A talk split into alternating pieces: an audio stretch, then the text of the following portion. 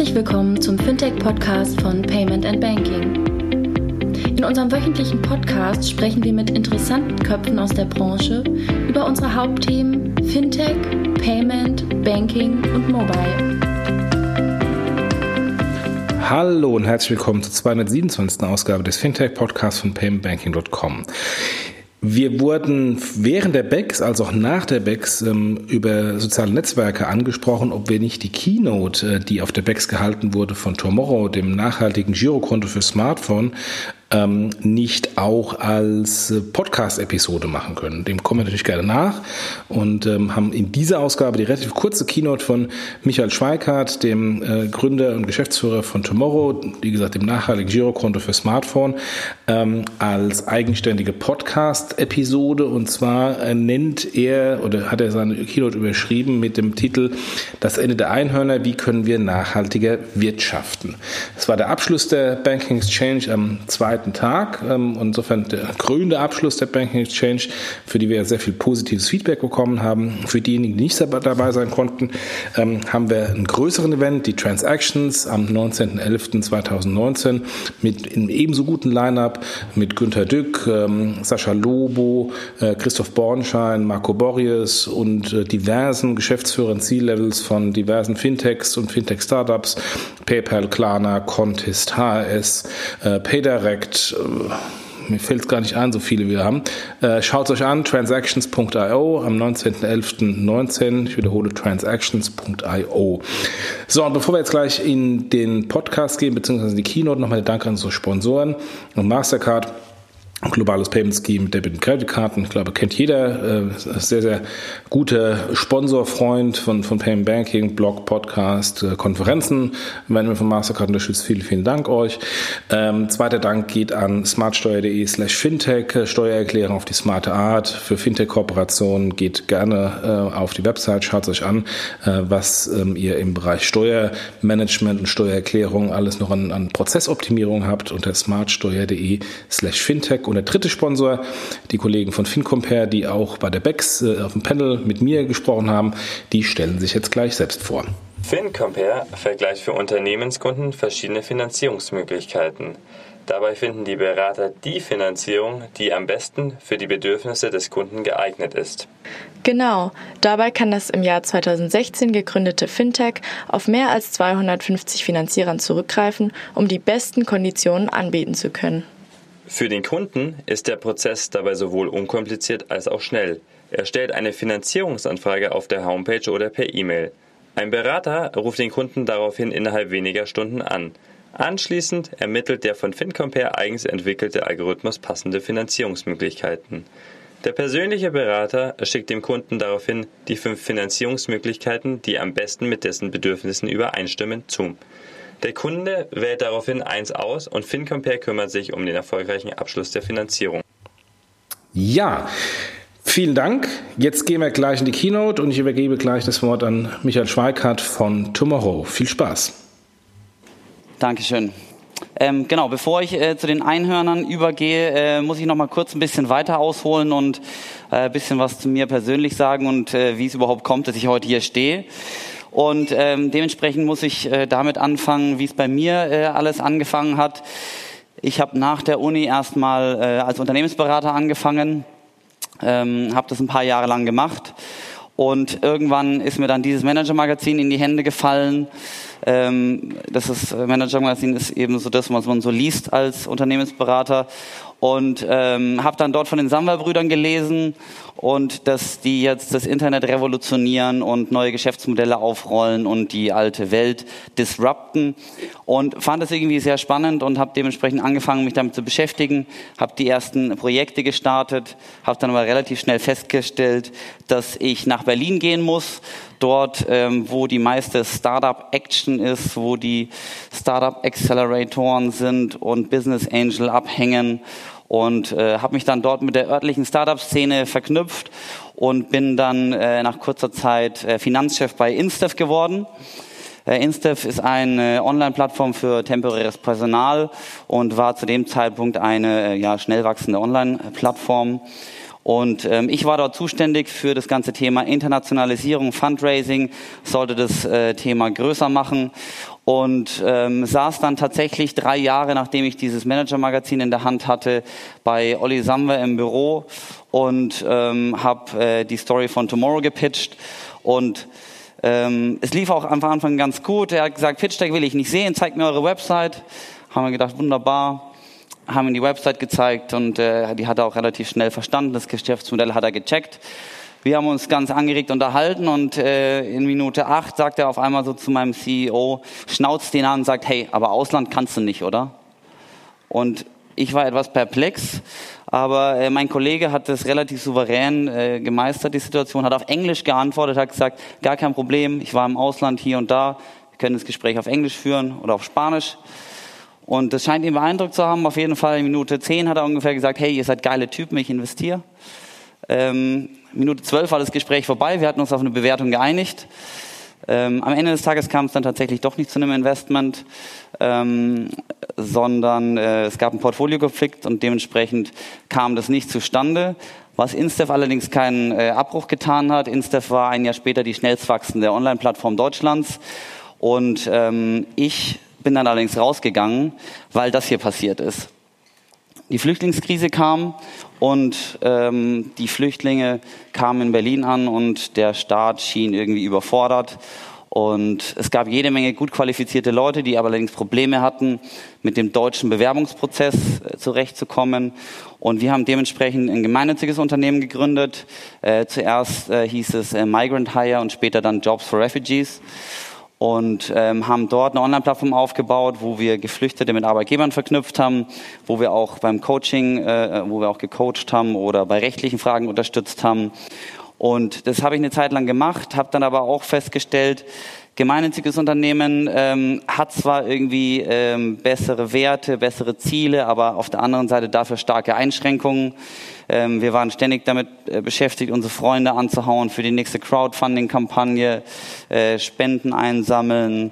Ähm, die Impact-Investing-Szene ist in Deutschland leider so gut wie nicht existent und äh, haben uns dann also viel damit beschäftigt, wie man Förderanträge ausfüllt und äh, hier eine Förderung, da eine Forderung abgreift. Und ähm, dann hat man immer zwei Baustellen. Auf der einen Seite muss man die äh, Richtlinien des Förderers erfüllen, auf der anderen Seite muss man eigentlich ein geschäftsfähiges Business bauen. Und es war also schon auch äh, relativ mühselig und dementsprechend bin ich dann nach einem Jahr da auch rausgegangen und habe mir dann die große Frage gestellt, was jetzt? Ich hatte jetzt so ein bisschen Einblick bekommen, ähm, einmal in die Corporate-Welt, in die Beraterwelt, äh, einmal in die Startup-Welt und äh, jetzt auch noch im Bereich Non-Profit und irgendwie hat es alle seine, äh, alles seine Unzulänglichkeiten und dementsprechend war die große Frage, wie kann es weitergehen und wie sieht das Unternehmen der Zukunft denn so aus? Und ich habe mich dann äh, zusammen mit meinen äh, beiden Mitgründern ähm, der Bankenbranche gewidmet, weil wir schon das Gefühl hatten, dass es dort ähm, einiges an Verbesserungspotenzial gibt. Und ähm, wir haben uns dementsprechend dann angeschaut, was können wir da tun und wie ähm, sehen die Modelle dort so aus. Und irgendwie hat die Branche ja auch schon oder stand die Branche repräsentativ für die eher gestrigen Modelle, ähm, die wirklich rein auf Profitorientierung aus waren, die wirklich nur den Shareholder Value in den Mittelpunkt gestellt haben. Und ähm, es gab aber zu dem Zeitpunkt eben schon einige Neuentwicklungen. Ähm, einige Fintech-Unicorns, äh, die inzwischen einige Milliarden wert waren und äh, neue Pfade beschritten. Und ähm, das war anscheinend dann der aktuell der heißeste Scheiß. Und dementsprechend haben wir gesagt, okay, dann googeln wir mal, wie baut man so ein Einhorn. Und äh, Google sagt einem, okay, es gibt vier Schritte. Äh, erster Schritt ist ähm, Wachstum über alles. Zweiter Schritt, richtiges Produkt bauen. Dritter Schritt, Geld raisen, noch mehr Geld raisen und noch viel mehr Geld raisen. Und ähm, dann einen Markt finden, in dem man skalieren kann. Ein wichtiger Aspekt, der noch dazu kommt, äh, Mark Zuckerberg äh, hat ihn verraten, die Secret Source, Move Fast and Break Things. Das heißt, es funktioniert eigentlich nur, wenn man keine Rücksicht auf Verluste nimmt. Und genauso sieht Facebook dementsprechend auch aus. Äh, heute stehen wir da, paar Datenskandale äh, später, ähm, angefangen von Bugs, die persönliche Daten offenlegen, bis hin zum äh, Cambridge Analytica-Skandal, die Verbreitung von Hate Speech und äh, die Beeinflussung von politischen Wahlen. Ähm, also Einhorn hat funktioniert, allerdings eben auch mit entsprechenden Konsequenzen. Und wenn man sich die anderen Einhörner so anschaut, dann haben die diesen Aspekt irgendwie alle gemeinsam. Amazon, äh, äh eines der Paradebeispiele, hat es geschafft, 2018 11 Milliarden Dollar Profit zu machen, gleichzeitig 0 Euro Steuern zu zahlen. Ähm, und parallel haben sie aber 44 Millionen Tonnen CO2 ausgestoßen oder verursacht, was ungefähr der Menge von einem kleinen Land entspricht, also ungefähr Schweiz oder Dänemark, die Größenordnung. Die anderen Beispiele stehen dem über, steht dem in nichts nach. Äh, Uber hat es geschafft, eine hochgiftige Unternehmenskultur aufzubauen, in der äh, Schikane und Sexismus prächtig gedeihen. Ähm, parallel dazu wird das äh, Modell, funktioniert das Modell vor allem deswegen so gut, weil es auf dem Rücken der Mitarbeiter ausgetragen wird, die quasi ja eigentlich auch keine Mitarbeiter sind. Das heißt, sie werden schlecht bezahlt, haben dafür aber gar keine Sicherheiten. Und Außerdem hofft Uber ja sowieso, dass sie die Mitarbeiter dementsprechend bald alle loswerden, wenn dann die Autos endlich mal alle selber fahren.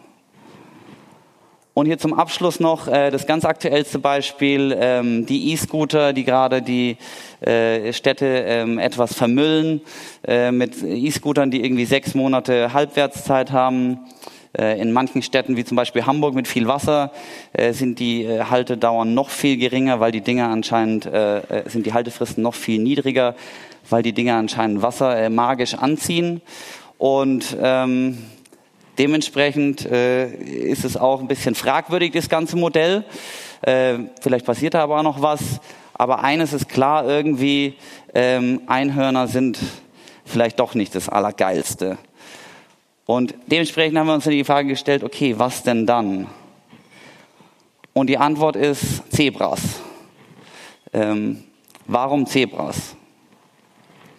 Erstmal, weil Zebras echt sind. Ein krasser Wettbewerbsvorteil gegenüber den Einhörnern. Zebras stehen für Realität, für Substanz, für Ehrlichkeit. Ein Zebra ist auch morgen noch da. Zebras sind schwarz und weiß außerdem. Zebras stehen dementsprechend für Gemeinnützigkeit und für Profit. Ähm, es ist nicht nur der Shareholder, der Value hat. Zebras sind Herdentiere außerdem, sie arbeiten gemeinsam, nicht alleine. Sie stärken ihre Stärken und schwächen ihre Schwächen und agieren trotzdem als Herde und können so schnell auf Gefahren reagieren. Zebras sind außerdem beständig. Es gibt sie schon seit Millionen von Jahren und es wird sie auch noch ewig geben denn sie schauen über den nächsten Quartalsbericht hinaus, sehen die Veränderungen kommen, sei es im Klima oder Gesellschaft und reagieren dementsprechend. Und Zebras sind nicht zähmbar. Zebras sind stolz, sie lassen sich nicht zähmen, sie lassen sich nicht reiten, sie haben ihre, ihre Werte, sie, äh, treten, sie stellen diese Werte nicht zum Verkauf und sie sind nicht leicht zu haben. Und genau deswegen, weil wir glauben, ähm, so soll ein Unternehmen von morgen aussehen, wollen wir Tomorrow auch nach diesen Leitfaden aufbauen und aus Tomorrow auch ein Zebra machen. Und das heißt für uns im ersten Schritt vor allem eine digitale Nachhaltigkeitsbank aufbauen, die diesen Prinzipien gerecht wird. Erstens heißt es, echt sein heißt vor allem ein echtes Problem lösen. Aktuell ist es so, Geld ist eher Teil des Problems als Teil der Lösung. Äh, seit 2016, seit dem Klimaabkommen von Paris, haben 30 der führenden Banken knapp 1,9 Billionen Euro in äh, fossile Energien gesteckt. Und wir wollen eben unseren Beitrag dazu leisten, dass sich das ändert. Zebras sind schwarz und weiß und dementsprechend ähm, äh, profitorientiert und gleichzeitig gemeinnützig. Und wir wollen auch Profit erzielen. Wir wollen nachhaltig, erfolgreich wirtschaften, allerdings nie auf Kosten der Umwelt oder der Community. Als Leitfaden dient uns dazu, äh, dienen uns dazu die Sustainable Development Goals von der UN. Äh, die haben diese 17 Ziele aufgestellt äh, zum Bereich äh, Umwelt, im Bereich ähm, Armut oder um Armut zu bekämpfen und so weiter und so fort. Und wir schauen, dass alles, was wir tun, auf diese 17 Ziele einzahlt. Intern heißt es vor allem für uns konsequent nachhaltig sein in allen Unternehmensbereichen. Das heißt, wir versuchen die Kundeneinlagen raus aus Kohle und Waffen und rein in erneuerbare Energien, nachhaltige Landwirtschaft und andere in, in andere Industrien zu bringen, die wirklich einen positiven Impact leisten. Die Tomorrow Debit Card finanziert mit jeder Zahlung ähm, Klimaschutzprojekte. Das heißt, äh, wir nehmen die Interchange-Fee, die dabei fällig wird, und schützen damit Regenwald in Brasilien, um äh, Bolsonaro ein bisschen entgegenzuwirken. Ähm, wir arbeiten gerade an einem Tomorrow Index, wo man dann aus der App heraus mit einem Klick, mit wenigen, ähm, mit wenigen Schritten äh, in die 50 nachhaltigsten Unternehmen der Welt investieren kann. Und wir widmen uns auch dem Thema Sustainable Lifestyle. Das heißt, wir wollen ähm, das Konsumverhalten transparenter machen. Wir wollen den Fußabdruck aufzeigen. Wir wollen den Kunden auch die Möglichkeit geben, den Fußabdruck dann zu neutralisieren und, ihn, und sie grundsätzlich dabei unterstützen, wie können sie smarter und nachhaltiger konsumieren. Herdentier sein heißt auch, ähm, transparent zu sein und gemeinsam zu arbeiten. Das heißt, wir haben ein Impact Board, wo wir in Echtzeit in, äh, darstellen, wo die Kundengelder gerade liegen. Das heißt, was gerade in diesem Moment mit ihnen passiert. Dort kann man auch sehen, wie viel Quadratmeter Regenwald man selber gerade mit seinen Transaktionen geschützt hat. Und wir arbeiten auch eng mit unserer Community zusammen. Man kann uns auf allen Kanälen erreichen, In-App-Chat, Facebook, E-Mail und auch per Telefon, was ja bei den meisten Challenger-Banken nicht mehr so gewöhnlich ist. Parallel dazu ähm, haben wir uns natürlich Verbündete gesucht. Wir ähm, arbeiten mit vielen anderen Hamburger Startups zusammen. Gestern Abend haben meine Kollegen zusammen mit äh, Anyway, äh, Frische Post und Lücker äh, Bilder ge äh, oder Schilder gebastelt für die Demo heute und ähm, äh, versuchen hier so viel möglich zusammenzuarbeiten. Beständig zu sein heißt auch, wir sind gekommen, um zu bleiben und es das heißt, ähm, auch Nachhaltigkeit bedeutet irgendwie, dass man finanziellen Erfolg haben kann. Das ist jetzt eine Studie, die zeigt, dass wenn man 10.000 Dollar in, in 1994 investiert hätte, dass das Portfolio der Unternehmen mit besserem Nachhaltigkeitsranking deutlich besser abgeschnitten hätte als das ähm, Portfolio, wo die Unternehmen ein schlechtes Nachhaltigkeitsranking hatten. Es gibt noch diverse Metastudien dazu, die alle zumindest sagen, dass nachhaltige Investments zumindest nicht schlechter abschneiden als nicht nachhaltige. Und ich glaube total an die These, vor allem wenn man in die Zukunft schaut, weil eben viele Unternehmen bisher Kosten externalisiert haben, CO2 ausstoßen. Und wenn dann irgendwann der Moment kommt, dass der Staat sagt, so, jetzt kostet die Tonne CO2 eben, oder die Mitarbeiter oder die Kunden irgendwann die Schnauze voll haben von dem Verhalten, irgendwann dann schlägt es halt zu Buche und die Unternehmen, die sich jetzt nachhaltiger aufstellen, werden dann auch finanziell erfolgreicher sein. Nicht zähmbar sein, stolz sein, ähm, äh, heißt Prinzipien haben und wir haben die Prinzipien auch in unserer Satzung festgehalten. Wir stehen gerade in einem Antragsprozess für ähm, ein äh, B Corp. Äh, zertifiziertes Unternehmen. Und das heißt, wir müssen in unserer Satzung gewisse Dinge anpassen. Der erste Punkt ist, äh, dass wir äh, reinschreiben oder dass wir reingeschrieben haben, dass eben nicht mehr nur die Stake, nicht mehr nur die Shareholder-Belange berücksichtigt werden sollen, sondern die Belange von allen Stakeholdern. Das heißt Kunden, Lieferanten, Mitarbeiter, Umwelt. Und der zweite Punkt in der Satzungsänderung war, dass die Gesellschaft den weiteren Zweck verfolgt, mit der Geschäftstätigkeit eine erheblich positive Wirkung auf das Gemeinwohl sowie die Umwelt zu erzielen. Und wir sind natürlich auch immer wieder auf Investorensuche und dann gibt man den Beteiligungsvertrag so raus und ähm, wir haben den dann an ein Venture Capital Unternehmen gegeben und der kam dann wieder zurück mit bisschen Rot hier und da und die hatten das Wort erheblich bei erheblich positive Wirkung rausgestrichen. Ähm, mit dem Kommentar daneben, das wird wohl so nicht möglich sein. Ähm, wir haben den Prozess dann auch abgebrochen, ähm, war dann irgendwie nicht der richtige Partner an der Stelle für uns und äh, schauen dementsprechend auch genau hin, mit wem wir uns verbünden und ähm, um eben diese neue Art des Unternehmens aufzubauen.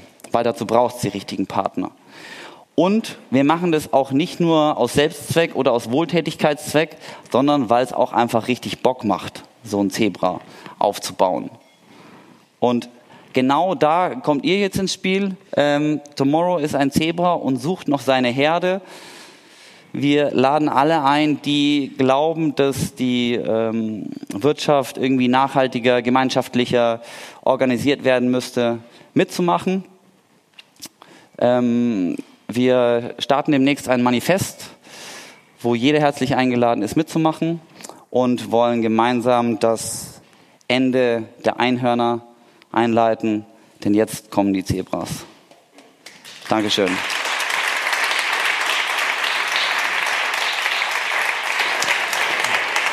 Vielen Dank. Super, Dankeschön. vielen Dank. So, nee, brauche ich nicht. QA, Entschuldigung, brauche ich nicht, ich bin so frech. QA, haben wir Fragen? Ja, wir haben Fragen. Ich bin so unhöflich. Wenn ihr wüsst, nee, überhaupt nicht. Wenn ihr wüsstet, was wir gerade noch organisieren mussten. Ist noch dran? Ja. So, wir haben noch eine Frage. Sorry. Kein Problem. Ja, super Vortrag, danke. Ähm, du hast vom Tomorrow Index erzählt, wo ihr die Unternehmen klassifiziert. Ja. Ähm, nach welchen Kriterien kannst du da noch ein bisschen drauf eingehen? Wie legt ihr fest, ob jetzt ein Unternehmen nachhaltig ist oder nicht? Gerne. Also äh, an den ESG-Ansatz zum Beispiel, der relativ gängig ist, da glauben wir überhaupt nicht dran. Das führt eben dazu, dass so Unternehmen wie Nestle ein total gutes Rating bekommen und so Unternehmen wie Tesla ein sehr schlechtes. Das ist jetzt nur ein Beispiel. Äh, aber wir schauen uns vor allem die Geschäftsmodelle an. Ähm, das heißt, äh, uns ist es wichtig, dass das Geschäftsmodell des Unternehmens so ausgerichtet ist, dass es einen positiven Impact auf diese 17 SDGs hat. Das heißt, das ist der allererste Aspekt, der erfüllt werden muss. Der zweite ähm, Schritt in diesem Selektionsprozess ist, dass wir äh, mit externen Ratingagenturen zusammenarbeiten. Sind wir gerade noch in der Auswahl. EMOG, Ecom Research, Sustainalytics sind so die bekanntesten Player ähm, die dann nochmal ihr Rating drüber laufen lassen, wo verschiedene Elemente des Unternehmens abgeprüft werden. Und der dritte Schritt ist dann ähm, ein externer Beirat, der schaut, ob wir den Prozess wirklich auch eingehalten haben, angefangen von der Auswahl des Geschäftsmodells bis hin zum vernünftigen Rating ähm, und dann eben diese Absegnung durch den Beirat noch als letztes.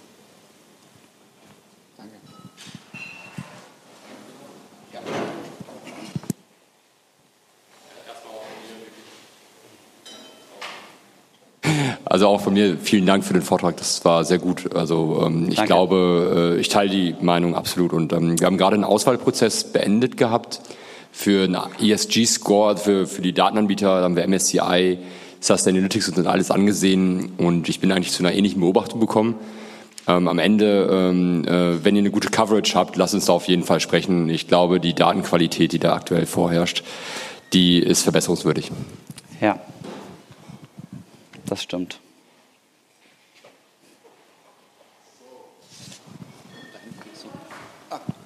Ich komme gelaufen. Schnell. Ja, vielen Dank. Äh, ich wollte fragen, es gibt ja schon einige nachhaltige Banken in Deutschland. GLS Bank gibt es schon seit vielen, vielen Jahren. Mhm. Äh, ist da euer Differenziator, dass ihr noch nachhaltiger seid oder digitaler unterwegs? Oder wie würdet ihr euch da, äh, oder einfach eines von weiteren Zebras, also wie, wie steht ihr zu den lang etablierten ähm, Öko- und Sozialbanken? Ja, also äh, positiv ähm, äh, stehen wir dazu. Wir halten viel von der GLS Bank. Ähm, die sind, wir sind definitiv nicht nachhaltiger weil die schon sehr nachhaltig sind. Also ich glaube, wir haben selber einen sehr hohen Anspruch, äh, aber wenn wir den erfüllen, was, was ich hoffe, wovon ich ausgehe, dann sind wir genauso nachhaltig wie die GLS Bank am Ende des Tages. Ähm, und dementsprechend finden wir das total gut, was die machen. Äh, wir sind aber tatsächlich digitaler und wir sprechen die Kunden auch auf digitaleren Kanälen an. Und wir glauben eben auch, dass die GLS Bank hat 250.000 Kunden. In Deutschland haben ungefähr 20 Prozent der Leute haben Bock auf nachhaltige Produkte. Heißt jetzt nicht, dass die alle nachhaltiges Banking machen müssen, aber wir glauben trotzdem, dass die Diskrepanz zwischen den existierenden Kunden der Nachhaltigkeitsbanken und dem Potenzial total groß ist. Und Dementsprechend ähm, sind wir da total offen und finden es auch gut, was die machen. Wir sind auch im engen Austausch mit denen, auch mit der Triodos Bank, die ja in europaweit agiert und ähm, glauben, dass es wichtig ist, je mehr Leute wir auf die grünen Seite des Bankings rüberbekommen, desto größer ist der äh, Effekt dann auch insgesamt. Ja. Meine Uhr sagt, ich habe das Bewegungsziel erreicht. Das ist gut. Top, freut mich, dass ich dazu beitragen konnte. ähm, Top-Vortrag, vielen Dank. Ähm, Danke. Bin ganz deiner Meinung. Ich habe nur eine bisschen ketzerische Frage. Ich finde es total toll, was ihr macht, aber du hast selber so schön erkannt, dass die Anführungszeichen Arschlochunternehmer mit ihren rauen Sitten halt sehr erfolgreich sind. Ja. Und wie wollt ihr, ohne so zu werden, richtig erfolgreich werden? Weil wenn ihr richtig erfolgreich werdet, dann habt ihr einen richtig großen Impact und zwar einen positiven. Ja. Ähm, gute Frage, also und das war auch genau der, der Grund, warum wir uns wirklich intensiv damit beschäftigt haben und das auch war eine der Eingangsfragen. Wir glauben auch, dass wir nur äh, wirklich ähm, Impact haben können, wenn wir richtig groß sind. Es gibt nämlich wirklich viele kleine Unternehmen, aber es ist schwierig, das Ganze zu skalieren. Ich glaube schon, dass die Bürger immer mündiger werden. Alles wird immer transparenter. Die Leute fangen an, sich mehr und mehr damit zu beschäftigen. Und dementsprechend glaube ich, dass wenn man transparent agiert, wenn man, ähm, man muss auch gute Produkte schaffen. Also wir glauben auch an den, an den Spruch, if you want to save the world, you have to throw a better party than the ones destroying it. Also man kann wirklich nicht einfach ein schlechtes Produkt bauen und sagen, okay, wir sind aber nachhaltig. Das funktioniert nicht. Und dementsprechend ist genau das auch unser Ansatz. Unser Produkt muss mindestens genauso gut sein oder ähnlich gut, sage ich jetzt mal, wie N26. Ähm, es ist auch gut, dass die da vorangehen. Wir schauen uns auch was von denen ab, gerade was das Thema UX und so weiter anbetrifft. Und ähm, am Ende des Tages glaube ich, dass wir, wenn wir ein ähnlich gutes technisches Produkt hinbekommen, wir auf der anderen Seite aber kommunizieren, wie transparent wir sind, äh, was Nachhaltigkeit bedeutet, dass wir da auf jeden Fall nicht zurückstecken müssen. Und in unserem Geschäftsmodell ist es schon auch so, dass die Leute auch eine höhere Bereitschaft haben, dafür was zu bezahlen. Das heißt, wir brauchen vielleicht gar nicht die Anzahl der Kunden, die ein N26 hat, damit dieses Plattformmodell äh, funktioniert, sondern uns reicht vielleicht ein Fünftel der Kunden oder ein Zehntel. Gut. Keine weiteren Fragen. Ich sage jetzt nochmal ganz offiziell vielen lieben Dank. Dankeschön. Dankeschön. Das war die Keynote von Michael Schweikart von der BEX, ähm, der Banking Exchange Konferenz Ende Oktober diesen Jahres in Frankfurt stattgefunden. Äh, Nochmal der Dank an unsere Sponsoren, Mastercard, smartsteuer.de slash fintech und FinCompare. Und nochmal für euch der Hinweis, geht auf die transactions.io Website, transactions in Englisch geschrieben.io.